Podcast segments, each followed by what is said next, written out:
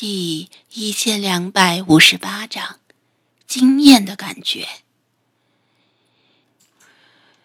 第二天清晨，大家都起得很早，甚至不用里皮特催促，就纷纷从帐篷里钻出来。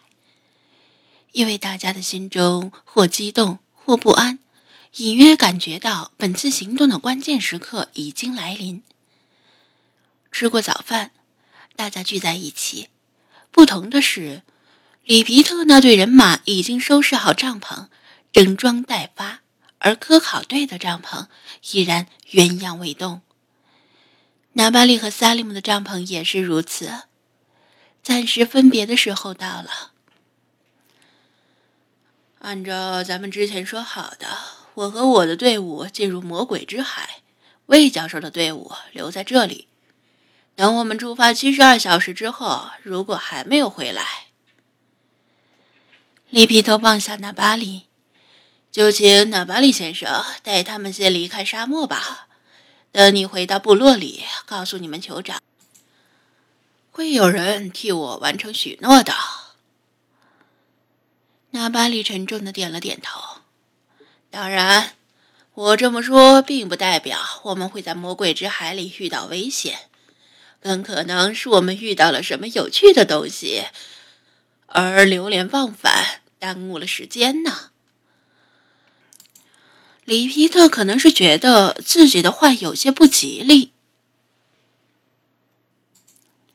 又补充道：“一路走来，我们已经记录了沿途的 GPS 坐标，靠自己的力量也能够安全返回，即使多耽误几天。”大不了返程的途中实行食物和饮水的配额供给，忍一忍就过去了，没什么大不了的。他轻笑道：“我们也不是第一次忍饥挨饿了，在其他地方也曾经陷入过食物短缺的困境，还不是一样挺过来了？你们说呢，伙计们？”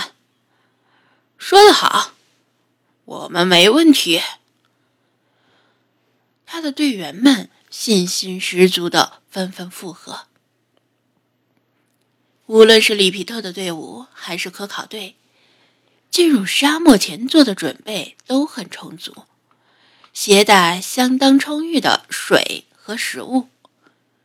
正如他所言，就算是在魔鬼之海里多耽搁几天，大不了返程的途中艰苦些。如果没有发生其他意外情况，依然能够安全走出沙漠。食物和水的配额供给很打击士气。若是一支各怀鬼胎的队伍，很可能会因为食物和水的不足或者分配不均而发生内乱。这样的事例是很多的。不到万不得已的时候，魏康可不敢冒这个险。但。里皮特他们这支队伍是经过考验的队伍，每个队员都拥有相同的信念，发生内乱的可能性很低，所以他们显得信心满满。说实在的，科考队管好自己的烂摊子就行了，没有余力去替别人担心。维康甚至如此，微微点头，表示明白了。热爱冒险的萨利姆很想跟着里皮特的队伍去魔鬼之海里开开眼界。以后，等他独自带队进入沙漠，就有了吹嘘的资本。你看，别的贝都因向导都不敢进入魔鬼之海，我敢。不过，萨利姆一看那巴里叔叔的脸色，就知道深情也无效。张子安昨天晚上纠结了很久，依然拿不定主意。按照他自己的分析，进入魔鬼之海遭遇危险的可能性并不高。但听人劝，吃饱饭，贝都因人不敢进去，肯定是有原因的。但既然来到这里，不进去一趟又很遗憾。Jeff。正好，这有三天时间，你一定要多教教我中文。萨利姆跑过来，套近乎的搂住他的肩膀。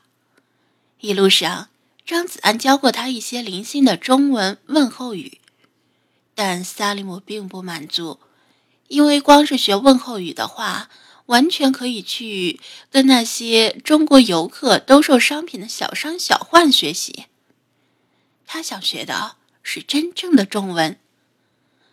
张子安也挺无奈的，萨利姆轻松的学会几句问候语就小觑中文，以为中文很容易学，光是中文里的各种亲戚关系和称谓都够他喝一壶的。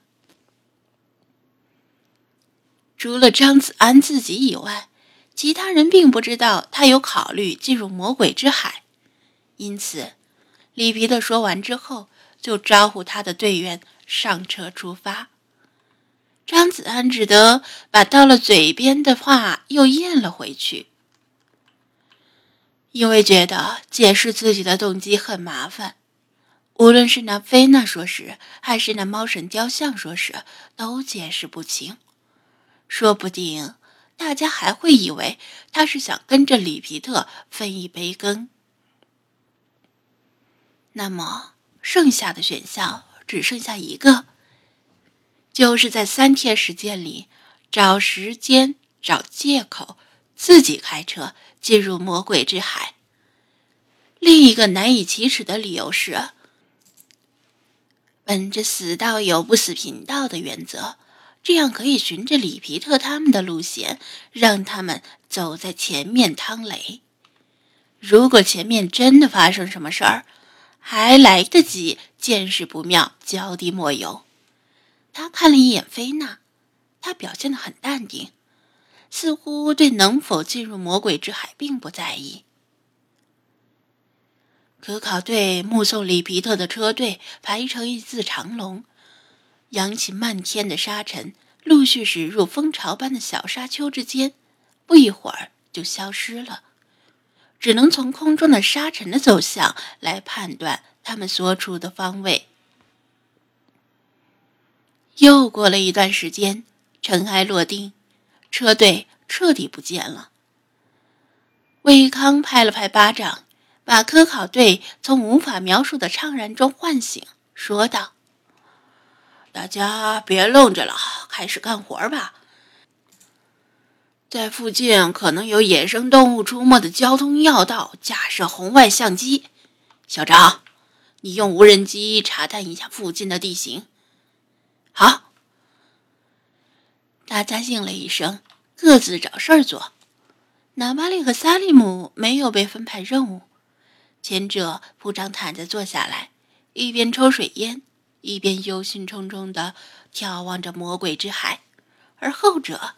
则死皮赖脸的缠住了张子安，名为给他帮忙，实则缠着他学中文。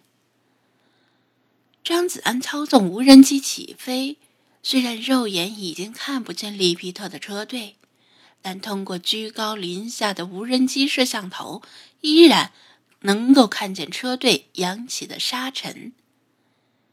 他注意观察车队的行进路线。暗暗记在心里，嘴里有一搭没一搭的应付着萨利姆。Jeff，我想学最地道的中文，而不是那种书面上的交际用语。你明白我的意思吗？我发现你们中国人之间见面很少说你好，那你们平时是怎么打招呼的？萨利姆问道。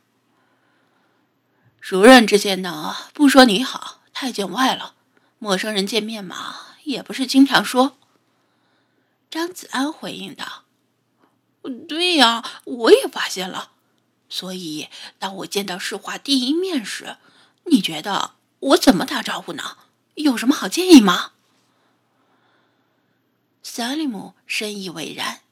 我想让他有惊艳的感觉。张子安心里思考着其他问题，嘴里胡乱答道：“惊艳的感觉啊，一般我们见面会说‘你瞅啥’。”